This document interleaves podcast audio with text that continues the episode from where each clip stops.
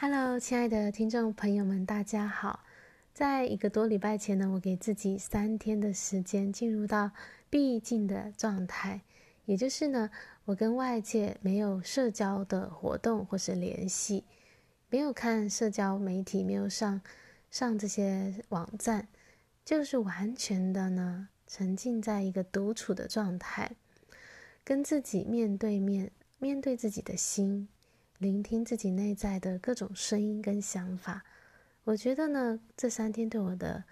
嗯帮助啊非常的大，让我的心完全的静了下来，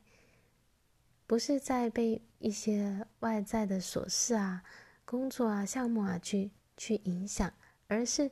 单纯的就聆听自己的心。那那那几天呢，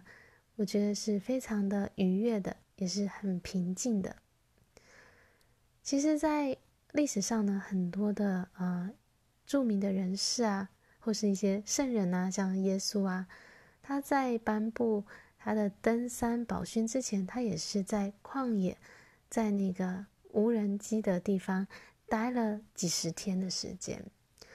就是这些的呃人，他们在。发明一些重要的嗯、呃、真理啊，这些理论的时候呢，其实他们都曾经进入到一个一个一段独处闭境的时间，因为这个对我们去深度的去思考、去面对自己、去发掘内在的资源跟力量，是有很大很大的一个帮助跟影响的。所以，如果说啊、呃，大家现在生活当中如果有一些的呃烦忧啊，或者是有一些的呃想要解答的问题啊，就蛮鼓励大家找机会去到一个可以安静的地方，在那里待个两天三天，或者是一个礼拜，好好的去面对内心。其实我们就会发现那些我们原本困扰的那些问题，其实答案早就在我们的心里面。我们的内在会有一会有一些声音，会有一些指引，会告诉我们。我们下一步可以怎么走？我们下一步的方向在哪里？只是呢，因为我们太多外在的干扰，我们没有去听到我们内在的那一份指引的那个、那个啊，鼓呃支持我们的那那个力量。当我们愿意去往内探索的时候，就会发现，其实我们内在本自具足了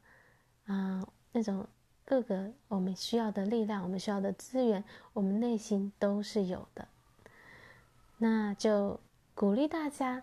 也找个机会，让自己可以进到毕竟独处的状态吧，发现我们内在无穷无尽的资源，然后也让自己的身心回到一个新的平衡。好，谢谢你的聆听，我们下一集再见，拜拜。